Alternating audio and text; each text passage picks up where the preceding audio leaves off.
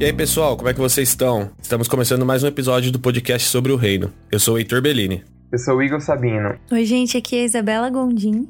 E hoje nós estamos aqui para falar talvez do maior dilema da vida do crente, que é como que nós devemos olhar para Israel. Geralmente esse é um assunto que não é muito falado nas nossas igrejas, na IBD ou no nosso círculo de amizade. Também a gente não se preocupa muito em buscar a fundo sobre isso, estudar por conta esse assunto. E quando a gente pensa em estudar, assim como eu tenho feito nos últimos dias, a gente vê o quanto a gente não sabe ou o quanto a gente teve uma, um ensino errado, equivocado sobre o papel de Israel no plano de Deus, sobre o papel de Israel nos dias de hoje. Nós pensamos que Israel foi substituído por nós, pela igreja, uma vez que eles rejeitaram o Messias, e nós achamos que isso está certo e seguimos nossa vida. Mas, pelo que eu tenho visto ultimamente, a resposta não é tão simples. E essa falta de conhecimento com relação a Israel afeta tudo, afeta muitas coisas, como a nossa escatologia, como a maneira que a gente lê a Bíblia, interpreta diversas profecias e também como a gente enxerga a grande comissão. E por a gente não saber responder tudo isso, nós chamamos um cara que é referência aqui para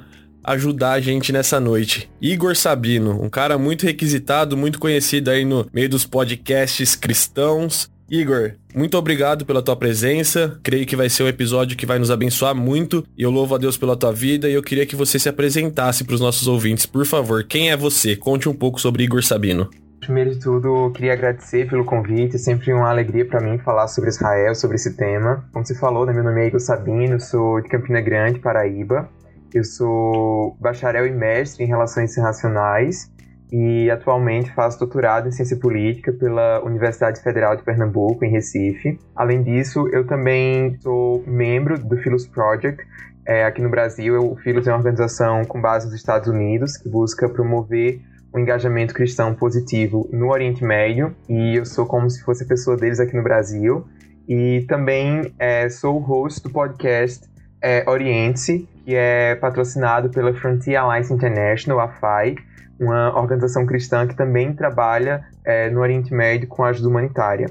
E ao longo dos anos eu tenho me dedicado bastante a estudar sobre o Oriente Médio e sobre a importância dessa região como um todo é, para nós cristãos. Eu ouvi esse podcast que você é host, o Oriente-se, cara, é muito bom. E para começar, um bom começo pra gente, Igor, é a gente partir do ponto né, de por que Israel, por que Deus escolheu Israel? É, essa é uma pergunta muito boa e eu acho que a primeira resposta a isso é não sei.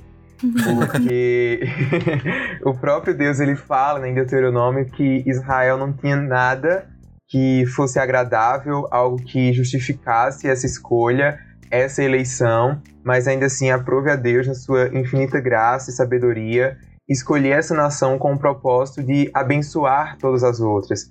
Então a gente nota isso muito claro no livro de Gênesis, é em Gênesis 12, quando Deus ele chama Abraão. Abraão ele vivia onde hoje é o Iraque, né, na região de Ur dos caldeus, e Deus diz para Abraão sair e ir para uma terra que ele iria lhe mostrar.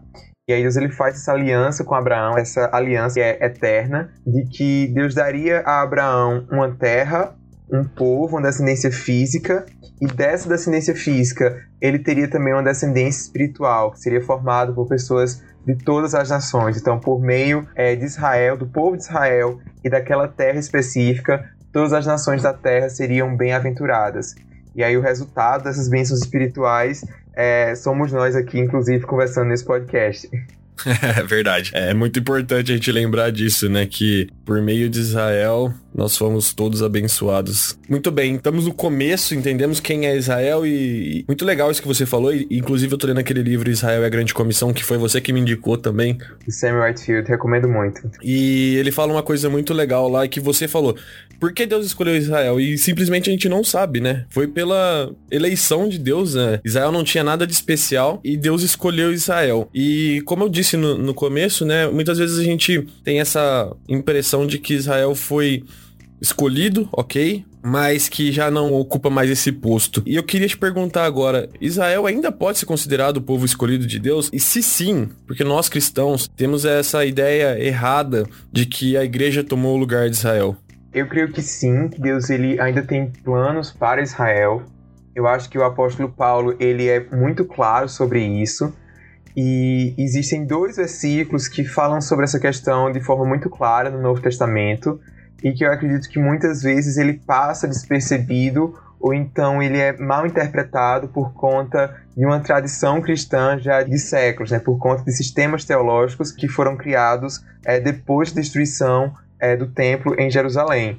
E é Romanos 11, versículo 28 e 29, em que Paulo fala que a nação de Israel, o povo de Israel, que eles rejeitaram a Jesus por conta de nós, os gentios, para que o evangelho chegasse até nós, e por causa disso eles são inimigos de Deus, mas ao mesmo tempo por conta da eleição, né, da promessa que Deus fez a Abraão, eles continuam sendo amados. Então, ainda hoje o povo judeu, e eu me refiro aos judeus que não são cristãos, os judeus que não são messiânicos, que ainda é, não reconhecem Jesus como Messias, eles continuam sendo amados por Deus por conta dessa aliança, dessa eleição que Deus fez com Abraão. E por que então que, que a igreja tem negligenciado isso e não entende isso? A gente tem que entender que é depois que Jesus ele subiu aos céus, à medida em que o evangelho foi chegando às nações, o número de judeus que criam em Jesus, que faziam parte da igreja, foi diminuindo. A igreja ela foi se tornando cada vez mais gentílica. E não apenas isso, mas houve a destruição do templo, a destruição de Jerusalém pelos romanos. Os judeus, é claro que alguns continuaram vivendo ali na Judéia, que depois foi chamada de Palestina, até como uma forma de humilhar os judeus, é uma referência aos filisteus. E por causa disso, muitos cristãos ficaram sem saber como interpretar aquelas profecias do Antigo Testamento que falavam, por exemplo, sobre bênçãos futuras para Israel. Então, o raciocínio de muitos pais da igreja foi achar que não, Deus rejeitou a Israel completamente e todas aquelas promessas vão se cumprir de modo espiritual na igreja. Mas é interessante a gente notar, por exemplo, que João Calvino, que era um teólogo que cria que essas promessas teriam um cumprimento espiritual na igreja, as promessas feitas a Israel no Antigo Testamento, quando ele faz a exegese desse texto de Romanos 11, versículo 28 e 29, ali Paulo estava falando especificamente dos judeus, da descendência étnica de Abraão, por conta da promessa que ele fez ao patriarca. E Calvino ele era muito enfático que Deus ele não podia voltar atrás da sua promessa. Então ele fala que sim, a igreja é o Israel de Deus, mas dentro desse Israel de Deus, os judeus, a nação de Israel, sempre teria preeminência. E que até mesmo você chamar a igreja de Israel de Deus é uma forma de honrar o povo judeu, reconhecendo a importância deles no plano de salvação e na eleição divina. Então, eu acho que a principal causa dessa visão de que a igreja substitui Israel, que Israel não tem mais nenhum plano, vem por causa disso e também por conta de uma tradição é, antissemita muito forte na Europa. A gente sabe que a teologia cristã ela foi desenvolvida principalmente na Europa, tanto no período é, da Idade Média como depois no período pós-reforma. E muitos desses pensadores viviam num contexto antissemita e acabaram colocando isso também, sendo influenciados por isso. Mas mesmo nesse contexto, a gente percebe que alguns calvinistas que vieram depois de Calvino, principalmente os puritanos, e a gente pode citar é, John Owen, Jonathan Edwards, Charles Spurgeon, vários outros, criam já que aquelas promessas do Antigo Testamento é, falavam diretamente para Israel. Isso tem se tornado mais comum na igreja nos últimos anos, principalmente depois de 1948, com a criação do Estado de Israel porque a gente viu né, os judeus voltando para a terra que foi prometida e como um teólogo, Walter C. Kaiser Jr., ele fala que a gente tem uma realidade diante dos nossos olhos e que não dá para a gente argumentar muito contra isso. Então, eu acho que é muito mais fácil para a gente hoje pensar sobre o propósito de Deus para Israel diante dessa realidade que a gente vive, dos judeus de volta à sua terra, em um estado próprio, independente, com a sua língua né, revivida, o hebraico, é, moderno do que para os reformadores, para os teólogos que viveram antes de 1948, quando os judeus ainda viviam espalhados pelo mundo. Pra gente é muito mais fácil hoje falar assim, olha, mas em 1948 aconteceu isso e a gente vê que Deus não esqueceu Israel. Mas os caras que viveram antes de 1948, eles falaram, poxa, é, Jerusalém foi destruída em 70 depois de Cristo e os caras estão espalhados pelo mundo. Então, para eles era muito fácil enxergar que o juízo havia sido feito por Deus, né? Isso, isso. E também muitos é, tinham uma visão que é a chamada visão do remanescente, e que era até mesmo o que, que Agostinho ele mantinha e que foi muito mal interpretado, que é a ideia de que Deus ele manteve os judeus vivos como uma prova do, do juízo dele, para dar um testemunho negativo, né, as consequências de quem desobedece a Deus. Então, todo o sofrimento dos judeus na Europa, do antissemitismo, a perseguição, isso seria é, uma forma de Deus mostrar para o mundo a justiça dele. E durante muito tempo, essa visão de Agostinho ela foi mal interpretada como se isso fosse uma justificativa para o antissemitismo. É, inclusive, se você vai hoje no Yad Vashem, que é o Museu do Holocausto em Jerusalém, uma das primeiras frases que você vai ver é uma de Martinho Lutero, que teve posicionamentos bem antissemitas. Lutero dizia que os cristãos deviam realmente perseguir os judeus, destruir sinagogas, queimar é, os livros dos judeus. E isso é tão insano porque o livro dos judeus é a Torá, é o nosso Antigo Testamento, mas enfim. E a outra frase que a gente tem é uma frase de Agostinho que dizia que os cristãos não deveriam matar os judeus, mas sim espalhá-los. Só que essa posição de Agostinho, na verdade, era muito benevolente se a gente for comparar com outros pais da igreja que dizia que a igreja tinha mesmo que perseguir e matar os judeus. Agostinho dizia que não, que os judeus eles tinham que ser preservados, ainda que espalhados entre as nações, porque mesmo na desobediência deles, eles ainda davam testemunho de Cristo. É claro que isso mudou bastante, principalmente depois do Holocausto. A gente fala muito sobre é, a teologia cristã pós-holocausto. Os cristãos, eles tiveram esse desafio, né, essa questão do antissemitismo, como que justificar isso à luz da Bíblia, como entender o papel de Israel, até porque a gente precisa ressaltar que muitos cristãos é, justificaram ou foram coniventes ao holocausto por conta dessa ideia de que a igreja era o novo Israel de Deus. Sim, a gente queria dizer na Alemanha né, que não lia o Antigo Testamento, que dizia que Jesus era ariano, então a gente vê que a teologia, as nossas crenças teológicas, muitas vezes elas também têm consequências políticas e sociais.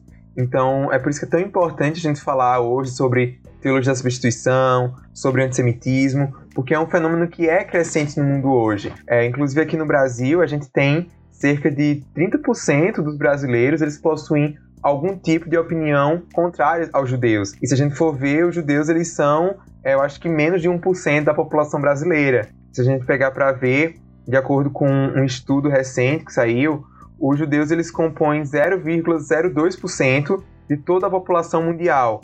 A gente tem cerca de 7 bilhões de pessoas no mundo. Dessas 7 bilhões, mais de 1 bilhão crê em algum tipo de crença antissemita, né? Aqueles estereótipos de que os judeus mandam no mundo, que os judeus governam a mídia, governam a economia mundial. E a gente vê o quanto que isso não, não faz sentido, porque como é que uma população tão pequena consegue ter tanto poder? A gente vê que até mesmo na igreja a gente tem quantos ministérios que a gente não consegue manter por muitos anos por conta das dificuldades de opinião, por conta do pecado. Se dentro da igreja a gente não consegue ter essa união, imagina fora. Então é uma coisa bem, bem insana. E a gente vê que, na verdade, o que é um ato de rebelião contra Deus é o antissemitismo. Porque os judeus, eles são eu não, eu não creio, como Agostinho, que eles são um exemplo da, do juízo de Deus, mas eu creio que eles são um exemplo da eleição, da fidelidade de Deus.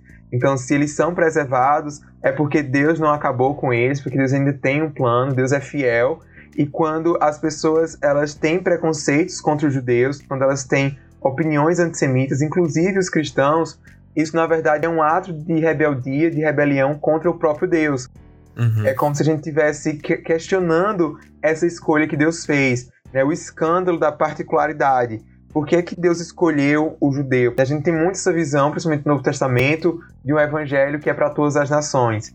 E o grande paradoxo do, do evangelho é entender isso, como que por meio da particularidade, por meio de uma única nação, de um único povo, Deus abençoa a totalidade, Deus abençoa o universo, abençoa todas as nações. Muito bom.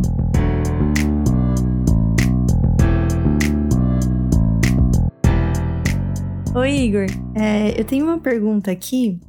É, a gente estava falando lá atrás sobre é, Jesus ter sido rejeitado, né, pelos judeus. É, tipo assim, a gente sabe que existe essa profecia, né, de Jesus ter sido rejeitado. Ele precisaria ser rejeitado, né? Mas você uhum. acha que uhum. existiria alguma possibilidade dele não ser rejeitado? Tipo, dos judeus aceitarem ele? Então, essa é uma, uma ótima pergunta. E é muito bom a gente falar sobre isso, porque uma das principais causas do antissemitismo no meio cristão é exatamente essa ideia de que foram judeus os responsáveis pela morte de Jesus. Né? Aquela ideia do deicídio, né? um homicídio contra Deus. Então, durante o período da Inquisição, né, Igreja Católica, hoje até o Vaticano já se retratou, existe um documento que condena isso, baseado inclusive em Romanos 11, 28, mas durante muitos anos os judeus foram perseguidos, forçados a se converter ao cristianismo por conta dessa ideia de que eles tinham matado Jesus. Até mesmo aqui no Brasil, a gente já tem é, estudos que mostram que a Inquisição, o Tribunal de Santo Ofício, ele atuou no Brasil durante o período é, colônia, muitos judeus foram perseguidos. E eu acredito que, que desde o início, né, desde a história, né, Deus na sua soberania, ele sabia que para que as nações fossem abençoadas por meio de Israel, é, Jesus ele tinha que ser crucificado. E eu acho que não havia a possibilidade dos judeus terem aceitado Jesus como Messias, porque desde o do Antigo Testamento, desde o livro de Isaías, a gente vê que era o propósito de Deus de cegar o povo judeu. Uhum. Eles iriam escutar, mas não iriam aceitar. É o próprio Isaías, quando a gente lê no capítulo 6, quando Deus ele chama é, Isaías, ele diz: Olha, você vai falar para um povo que de coração duro, de coração rebelde, que não vai lhe dar ouvido, vai lhe rejeitar, mas é o meu propósito. E a gente vê que Jesus mesmo ele utiliza várias referências do livro de Isaías para falar contra os fariseus, contra os líderes judeus né, religiosos da época. É interessante a gente falar isso porque Jesus ele condenava não a nação de Israel, não o povo judeu como um todo, mas os seus líderes espirituais, os seus líderes religiosos e políticos, que eram quem levava o povo a pecar. E o próprio Jesus, antes de morrer, a gente lê em Mateus 23 que ele fala: Jerusalém, Jerusalém, cidade que mata os profetas, que rejeita o seu Messias. Quantas vezes eu quis ajuntar você como a galinha ajunta os seus pintinhos. Mas eu digo que você não me verá de novo até que diga: Bendito é o que vem em nome do Senhor. Então uhum. fazia parte desse plano de Deus que Israel rejeitasse Jesus para que o evangelho chegasse às nações e quando se cumprisse a plenitude dos gentios, como Paulo fala também em Romanos 11, todo Israel seria salvo. Jesus ele vai se reconciliar ainda com Israel no futuro. Então, tudo isso faz parte desse plano misterioso de Deus que é como a eleição de Israel, a gente também não entende. Do que a gente não entende a causa da rejeição, a gente também não, não entende a causa da escolha, mas no final de tudo a gente pode crer como Paulo fala né, no final de Romanos 11, a doxologia, porque dele, por ele, para ele são todas as coisas, a ele pois a glória. Amém. Eu acho que, que essa parte que a gente está falando aqui, né, é, faz parte do avivamento de Israel, né? Eu tô lendo o um livro que chama A Chave Escondida do Avivamento de Israel. E ele fala muito disso, né? Que quando realmente estiver no, no final dos tempos, né? Vai ser quando Israel viver um avivamento. Que seria esse reconhecimento de que Jesus é o Cristo, né? É o Messias. Uhum. Então isso é muito da hora. Exatamente. Esses dois livros que vocês falaram, eles são incríveis. É, ambos são da, da editora Impacto, da Impacto Publicações. São uhum. parceiros uhum. meus também que têm produzido material muito bom traduzido sobre Israel. E eu concordo totalmente com, com essa visão desses dois autores.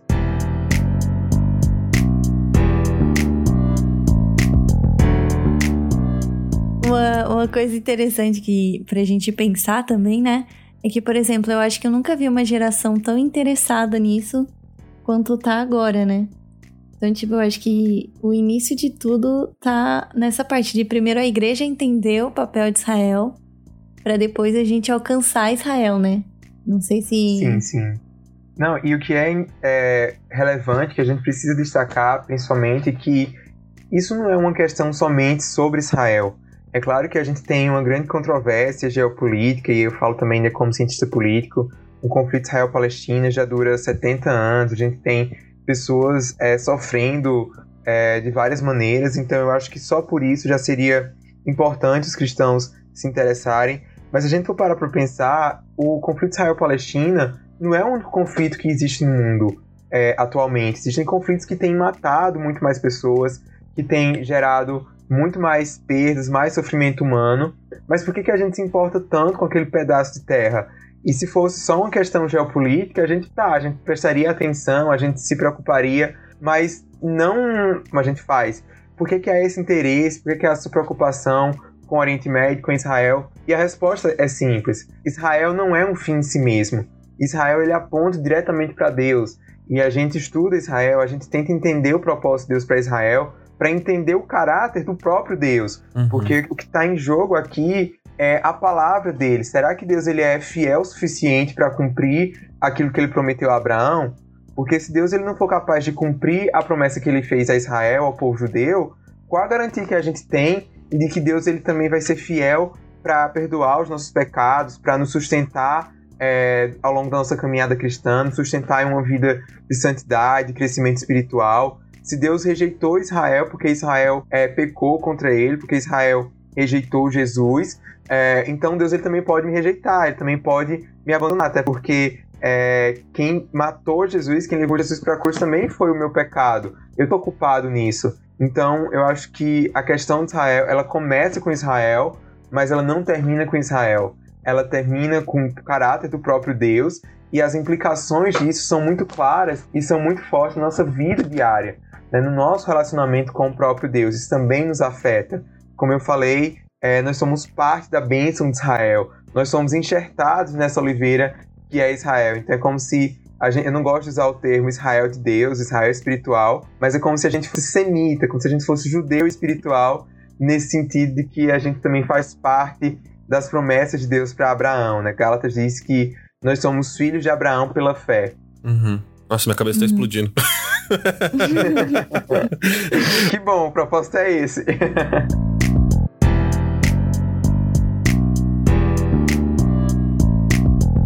É, a gente tem visto acontecimentos recentes que são animadores é, do nosso ponto de vista, como o Tratado de Paz entre Israel e Emirados Árabes, né? Eu queria entender se esses acontecimentos, eles são plenamente, assim, é, como que eu posso dizer, humanitários ou são questões políticas, ou se a gente pode enxergar questões escatológicas ou questões de cumprimento de profecias em tudo isso que tem acontecido com Israel e Israel está tão em foco ultimamente como está sempre que eu falo sobre essa questão de Israel, né, o que eu chamo de novo sionismo cristão, às vezes eu evito entrar nessa questão de escatologia, né, de fim dos tempos, porque é uma questão que a gente sabe que ela é muito divisível, que não existe um consenso entre os cristãos, são textos é, difíceis que é, os cristãos não conseguem muitas vezes chegar a um consenso. Então eu tendo é, a, no geral, não focar tanto nisso. Mas eu creio que, que Deus ele tem um plano, um propósito específico para Israel no fim dos tempos. E eu vou aproveitar então o momento para explicar a minha visão sobre isso, que é que, que eu creio. Eu acredito que vai haver um momento em que Deus ele vai fazer com que os judeus é, voltem à, à terra, como ele já tem feito. Eu creio que a criação de Israel em 1948 ele é o cumprimento parcial de várias profecias, como Ezequiel 36 e 37, por exemplo.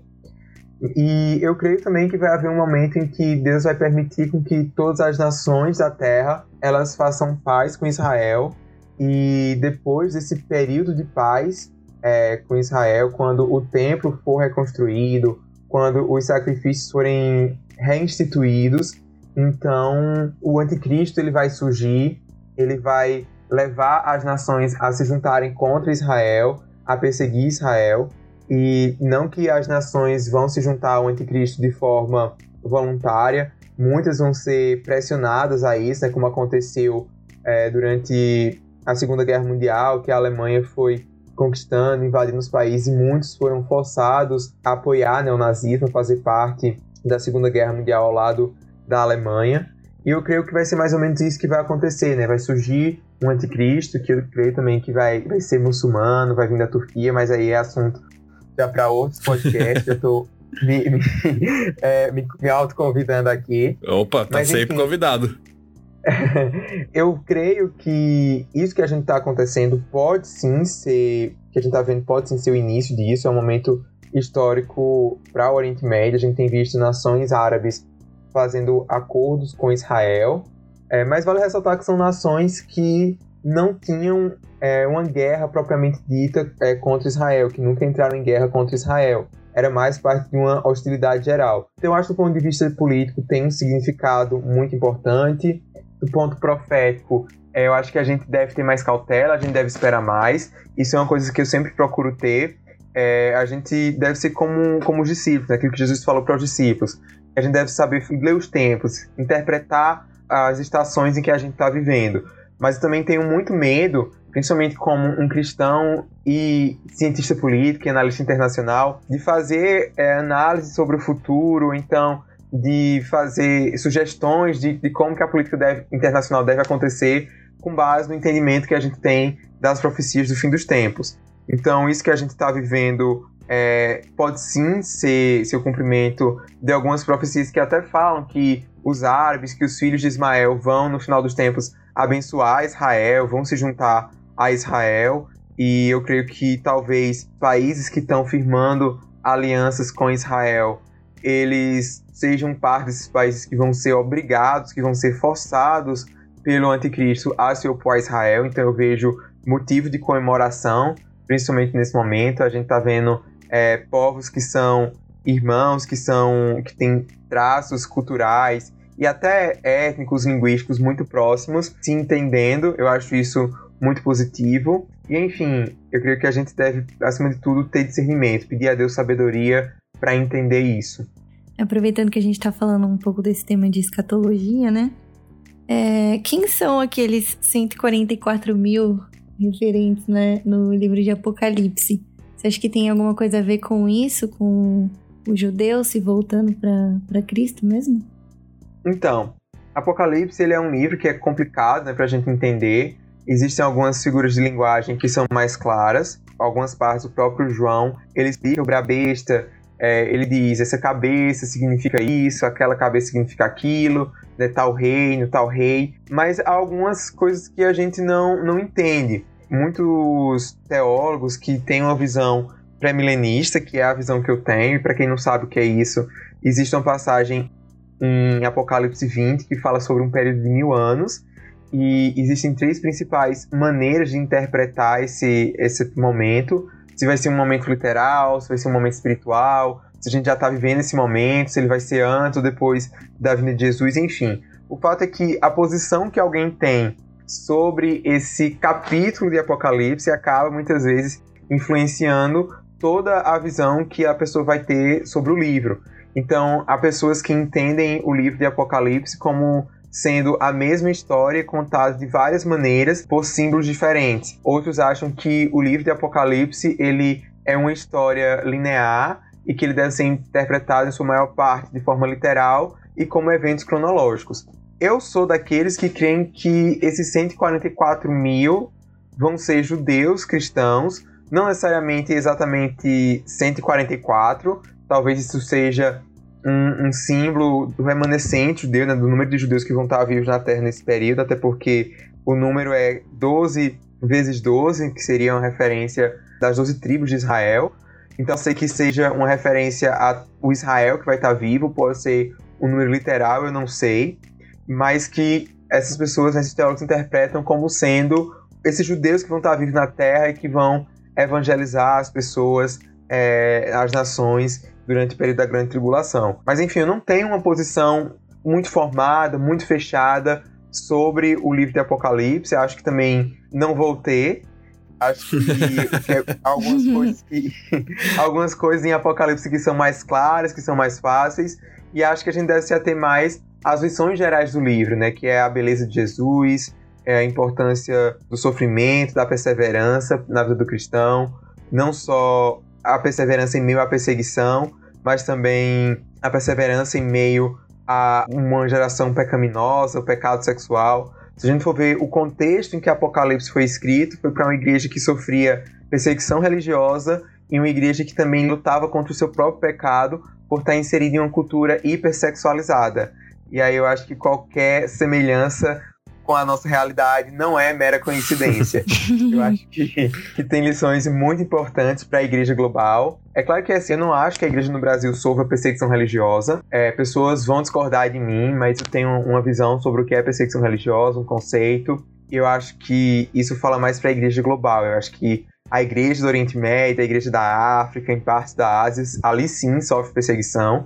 Eu acho que a nossa tentação é muito mais o poder, é muito mais é, a questão sexual. E aí a gente tem visto, infelizmente, tantos escândalos de pessoas que se dizem cristãos que eu acho que corrobora isso. Né? A mulher que é pastora, cantora gospel, deputada, que é contra o aborto, que é a favor da vida, mas que manda matar o marido porque não podia se separar senão escandalizar o nome de Deus. Tem que rir então, pra não chorar nesse caso. Nossa. É. Sem contar também que tem muitos filhos de pessoas cristãs, né? Que agora estão se tornando homossexuais, se assumindo transexuais, gays. Então, assim, é muito forte isso mesmo que você falou, né? Da questão da sexualidade mesmo. É, eu não diria que estão se tornando. Eu acho que o pecado, né, a homossexualidade, no caso, a, a atração pelo mesmo sexo, a tentação pelo mesmo sexo, é uma consequência do pecado. Eu acho que isso é um que está muito documentado ao longo de toda a história, que sempre existiu, que sempre aconteceu. Eu acho somente que agora está sendo mais exposto. Né? O que a gente tem com o movimento LGBT é essa ideia do orgulho, de você não mais se recriminar, de você não mais lutar contra esses desejos, mas você abraçá-los e torná-los parte da sua identidade. Eu acho que esse que é o grande problema. Eu faço essa ressalva porque existem muitos cristãos genuínos que estão dentro da igreja, que lutam contra a tentação, contra a atração pelo mesmo sexo e que muitas vezes se sentem marginalizados. Então, talvez até estejam pessoas nessa situação ouvindo esse podcast. E eu acho que também um dos desafios da igreja nesses dias é de se tornar um lugar seguro para que essas pessoas possam falar sobre as suas lutas, sobre as suas tentações e crescer em santidade, crescer no conhecimento de Cristo, morrendo para a sua carne, morrendo para o pecado, como qualquer outro cristão que também luta com suas tentações particulares faz. Sim. Você falou que você não acha que a igreja brasileira é perseguida. Eu concordo com você e a gente gravou, não foi ao ar ainda, mas segunda-feira a gente gravou um podcast com o Felipe Aires e o Carlos Bernardes, que são da UM3. E o Carlos estava falando exatamente isso, que muitas vezes a gente pensa que não abriu a igreja e não fazer culto durante uma pandemia é perseguição. E se a gente visse uhum. o que os cristãos passam no Oriente Médio, uh, na Ásia, que eles vivem lá e o que meninas que se convertem ao cristianismo, sendo expulsas por seus pais de dentro de casa, tendo que morar na rua, sendo, tendo que ser acolhidas por organizações cristãs, aí a gente saberia o que é perseguição. Se a gente estudar aquilo que é perseguição, a gente vê que na verdade a gente não sofre perseguição. O que a gente sofre aqui é, às vezes, um, um incômodo ou outro, mas nada se compara ao que os cristãos estão sofrendo mundo afora, né? Exatamente. A gente tem um presidente que se diz cristão, que se diz evangélico o tempo inteiro. A gente tem uma bancada evangélica no Congresso, no Senado. Né? A igreja brasileira tem cada vez mais poder. Dos ministros que a gente tem, dois são evangélicos abertamente. E aí você compara isso com a situação, por exemplo, dos, dos, cristãos do Oriente Médio, dos cristãos iraquianos. Eu fiz pesquisa de campo no Líbano e na Jordânia para o meu mestrado com cristãos e eu via histórias assim de pais que tiveram que ver a sua filha adolescente amarrada em uma cama sendo estuprado por membros do Estado Islâmico. Então, para mim, isso sim é uma perseguição de verdade. É claro que a perseguição nem sempre ela vai é, se demonstrar de forma tão clara, tão explícita. Ela tem outros meios. Eu acho que sim, há lugares no Ocidente em que a liberdade religiosa ela é ameaçada. Eu acho que tem grupos que tentam é, cercear a liberdade religiosa, mas eu acho que no Brasil a gente não está vivenciando isso. É claro que vez ou outra a gente tem alguns decretos de governo, a gente tem algumas decisões do STF que viola o que a gente chama de soberania das esferas, que a gente precisa realmente combater, erguer a voz, mas eu acho que isso não pode ser considerado perseguição.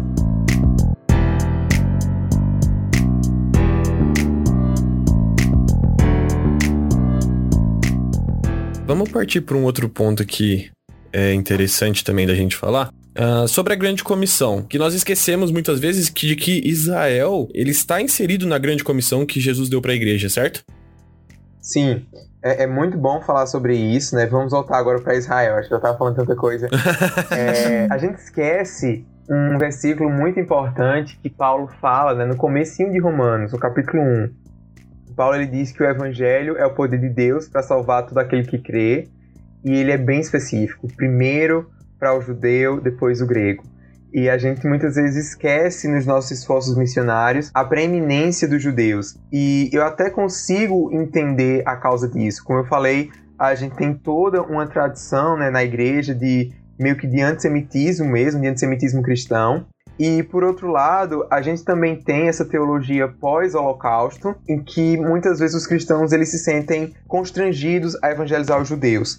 Então eu acho que assim, se por um lado os cristãos eles não vão aos judeus porque eles realmente têm, sei lá, um ranço, por assim dizer, contra os judeus, por outro lado, tem aqueles que não vão exatamente por receio, por medo dessa história de antissemitismo, porque, como eu já mencionei, uma das principais formas de perseguir os judeus era por meio de conversões forçadas. Então, para muito cristão hoje, muito teólogo tem que tenta justificar isso com base em seus sistemas teológicos, diz que se um judeu ele se torna cristão, ele tem que deixar de ser judeu.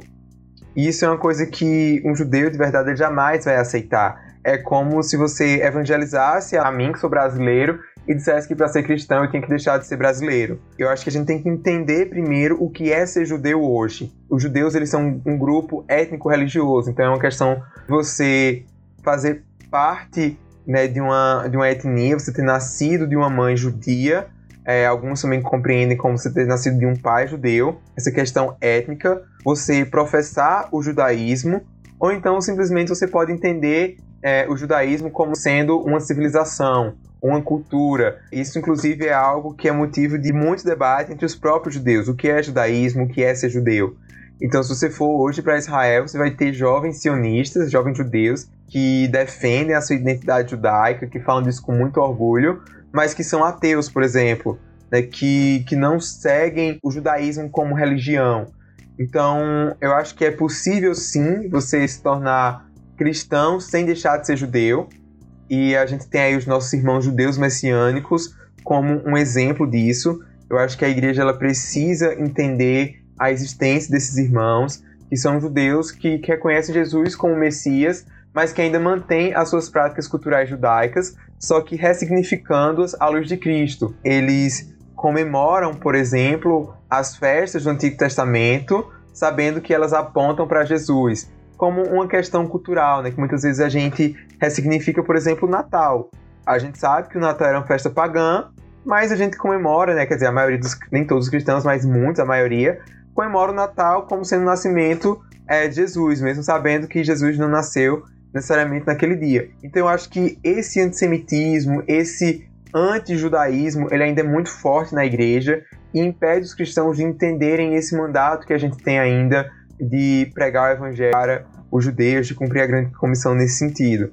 Então, além do livro do Samuel Whitefield, é, Israel e a Grande Comissão, eu também recomendo muito o livro Raízes Judaicas, que é do Dan Juster.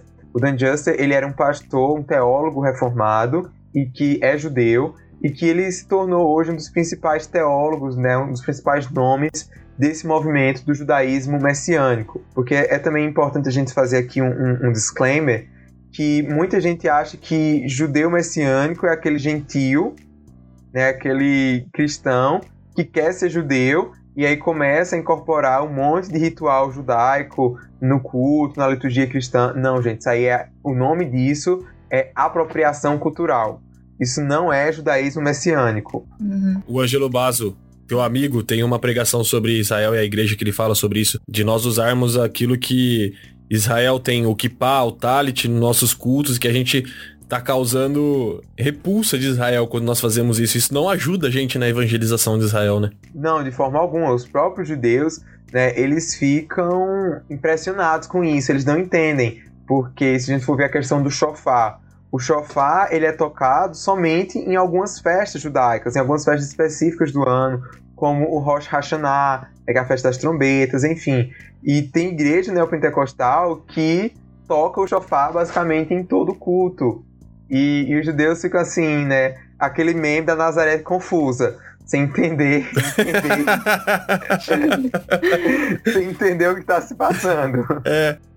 Cara, você falou um negócio que eu achei muito legal, que quando a gente fala de judeus messiânicos, eles não deixam de comemorar, não deixam de ter os seus costumes das festas, né, por exemplo, é, mas eles passam a ressignificar isso à luz de Cristo. Você falou, né, a gente às vezes quer que o judeu perca isso para que ele se torne um cristão ao nosso padrão. E eu falo, cara, como que é lindo, como que fica lindo isso, porque na verdade, se a gente for pensar bem, né, Igor, essa era o motivo da festa ter sido criada.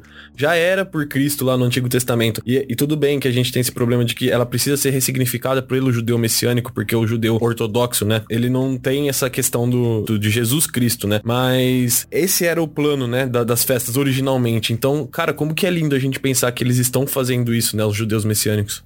Isso, eu sempre falo assim, e claro que meus amigos judeus, eles é, vão discordar de mim, eles discordam de mim, mas eu acho que quando um judeu ele abraça esse judaísmo messiânico, por assim dizer, ele está abraçando a sua judaicidade ao máximo.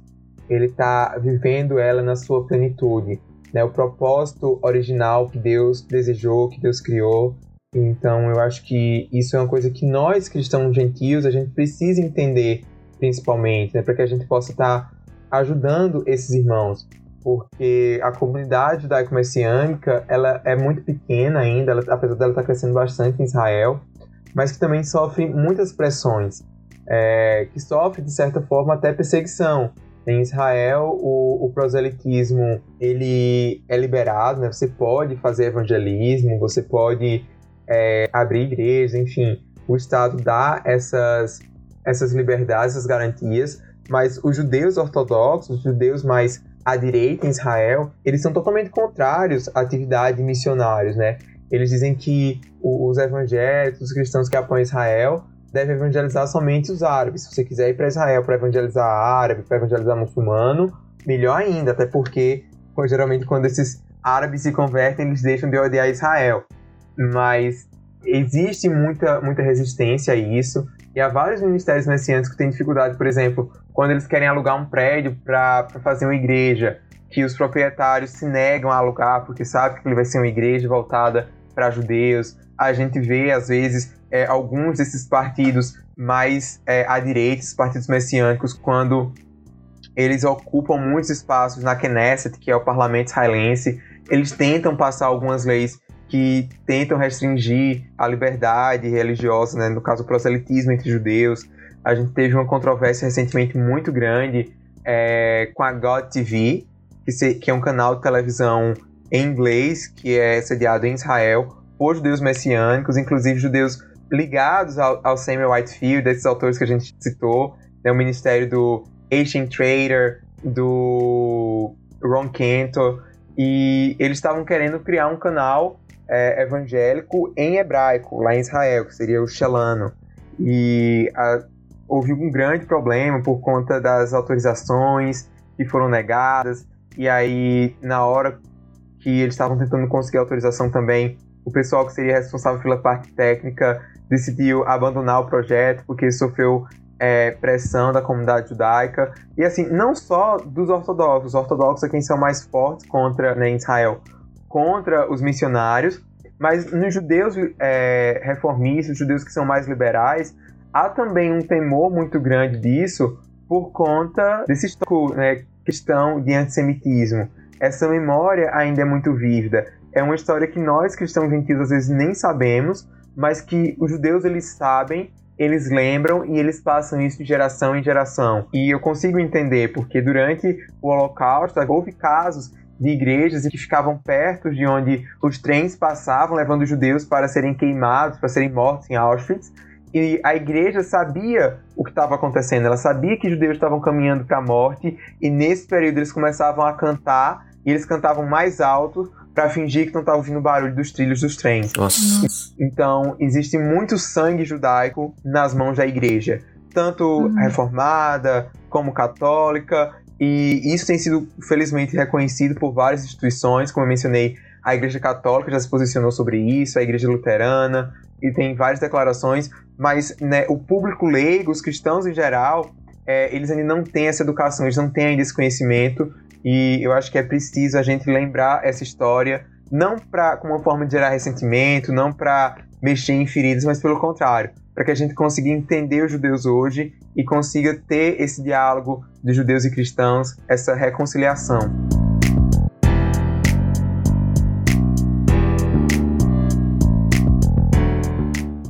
Partindo para o final então, para nossa conclusão, Igor, você citou algumas vezes o capítulo 11 de Romanos e eu acho que ele é a chave para a gente entender como que nós devemos olhar para Israel, né? Porque eu vou ler um trecho aqui. Romanos 11, versículo 11 e 12. Acaso o povo de Deus tropeçou e caiu sem possibilidade de se levantar? Claro que não. Foram desobedientes e, Por isso, Deus tornou a salvação acessível aos gentios, para que o próprio povo sentisse ciúme. Se os gentios foram enriquecidos porque os israelitas fracassaram ao rejeitar a salvação que Deus lhes oferece, imaginem como será maior a bênção para o mundo quando Israel for plenamente restaurado. E é um texto que abriu os meus olhos, e foi por isso até que a gente teve a ideia de fazer esse episódio, de que aqui tá claro.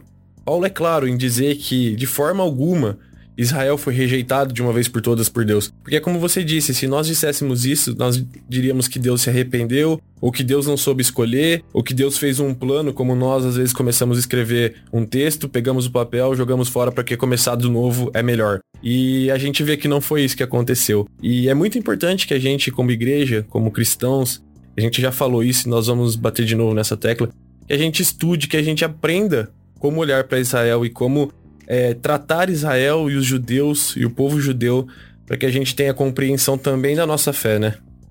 Exatamente. Eu queria né, terminar minha participação aqui no podcast só falando um pouco sobre algo que, que eu não mencionei, que eu acho que é importante, que é sobre as implicações políticas disso, desse ensino né, que foi passado. Quando a gente reconhece que Deus ainda tem um plano para Israel, que a criação do Estado de Israel em 48 é cumprimento parcial de profecia, e como é então que eu devo me relacionar diante do atual Estado de Israel? Será que eu devo apoiar Israel? É, será que eu devo me opor completamente aos árabes, aos palestinos? E não. Eu acho muito importante a gente ressaltar que o nosso compromisso enquanto cristão deve ser com o povo judeu. É, e é por conta do, do povo judeu, por exemplo, que a gente, a meu ver, deve defender o Estado de Israel, porque o, o Estado de Israel é, nada mais do que o, o nacionalismo judaico. Então, por que que todas as nações, todos os povos, em tese, eles têm direito à autodeterminação, eles têm direito a um Estado e Israel não tem? E esse gente sem falar que Israel tem sido a forma de salvar, de preservar a vida de milhares de judeus devido ao antissemitismo no mundo. Mas a gente também precisa lembrar que os judeus, é, assim como toda a humanidade, eles também são pecadores. Paulo é muito enfático em Romanos, né, que todos pecaram e carecem da graça de Deus, tanto judeu quanto gentil. E eu acho que um princípio muito importante que a gente tem que ter quando a gente estuda, principalmente política internacional, é sobre a natureza humana. Né? O ser humano ele é pecador, ele está longe de Deus, ele precisa ser reconciliado com Deus por meio de Cristo, e por causa desse pecado ele vai cometer erros. Então, longe de mim achar que o Estado de Israel é um Estado perfeito, longe de mim querer negar os erros que foram cometidos contra os palestinos, que ainda são cometidos. Infelizmente, é uma situação muito complexa. Israel, eu sempre digo que Israel não guerreia sozinho. Israel não entra em um conflito só. Então, os Estados Árabes, os palestinos, obviamente, têm culpa. A gente pode somente discutir quem é que tem mais culpa. Mas isso não significa que, ao apoiar Israel, ao apoiar o povo judeu, a gente não deve, por exemplo, é, negar o direito dos palestinos a terem um, um Estado também, ouvir a narrativa deles, é, se sensibilizar com a dor, com o sofrimento dos palestinos. E eu acho que, acima disso, a gente deve orar por paz.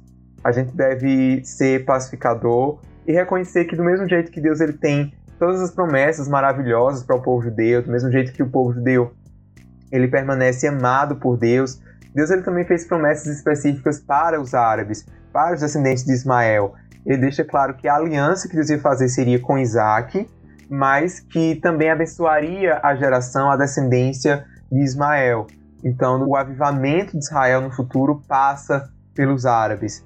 É, inclusive, Isaías fala sobre isso, Isaías é, 42, 52 também, se não me engano, fala sobre os camelos de Kedar. Kedar é onde hoje é a Arábia Saudita, naquela região da Península Arábica. Os povos dessa, dessa região irá trazer suas riquezas para Israel no fim dos tempos. Então eu acho que a salvação de Israel, a salvação de Isaac está ligada à salvação de Ismael e dos árabes. E a nossa postura, a nossa posição como cristão deve ser essa, de orar por paz, é, não só em Jerusalém, mas em Israel e no Oriente Médio como um todo.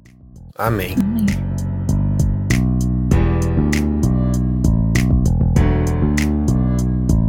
Bom, gente, agora a gente está partindo para o final do podcast. Espero que tenha acrescentado na vida de vocês que estão ouvindo. É, para a gente foi uma aula aqui, foi uma honra ter recebido o Igor. E Espero que tenha despertado a curiosidade em vocês também em saber mais sobre Israel. E agora a gente vai abrir para ele falar um pouco sobre as redes sociais dele, sobre o curso que ele tem. Então pode mandar ver aí, Igor. Então, pessoal, é, as minhas redes sociais, tanto Twitter como Instagram, que é que eu mais utilizo, é @igorhsabino e eu sempre tenho postado conteúdo lá sobre Israel, sobre Oriente Médio. Tem também alguns projetos para o futuro que vão ser anunciados lá. Além disso, eu tenho o podcast Oriente-se. Esse é um podcast que você pode encontrar tanto nas plataformas digitais, no Spotify, Deezer, é, iTunes, como também está disponível no app da Frontier Alliance International, da FAI, que você pode baixar em qualquer loja virtual. E o legal do, desse aplicativo é porque, além do meu podcast, você vai encontrar também muito material legal sobre Israel, sobre o fim dos tempos, sobre o Oriente Médio e em português. Então eu recomendo muito que você baixe o aplicativo, acione lá as notificações. E por fim, eu queria também é, falar do meu curso na Escola Convergência. Eu tenho um curso chamado O Oriente Médio e a Bíblia, Os Planos de Deus para as Nações. É um curso avulso lá na Escola Convergência, que você pode adquirir. E eu falo sobre a importância de Israel, né, sobre todos os temas que a gente discutiu aqui no podcast. São 32 aulas. Elas estão divididas em quatro blocos. Né? O primeiro eu falo sobre o Oriente Médio e a Bíblia, então você tem dúvidas sobre onde é que ficam aquelas nações da Bíblia no mundo hoje, eu vou te explicar. Tem um módulo específico também só sobre Israel, o futuro de Israel, Israel na Bíblia, um outro módulo sobre o Islã e um sobre essas questões políticas recentes do Oriente Médio, crise de refugiados, guerra na Síria, antissemitismo. Então a ideia é que você tenha tanto um conhecimento teológico e bíblico dessas questões, como também mais político, né, que é a minha área de atuação. E no mais, queria agradecer pelo convite, participar do podcast, foi uma grande alegria para mim. Também agradecer a você que está me ouvindo pela paciência. Espero que tenham gostado. Paciência, tem que agradecer. Nossa, tem que ser pago esse podcast. Oh, brincadeira. então é isso, pessoal. Siga-nos no Instagram, no arroba blog sobre o reino. Fique por dentro das novidades dos nossos próximos episódios. A gente posta também os textos lá. Fiquem na paz do Senhor Jesus Cristo e até a próxima. Tchau, tchau.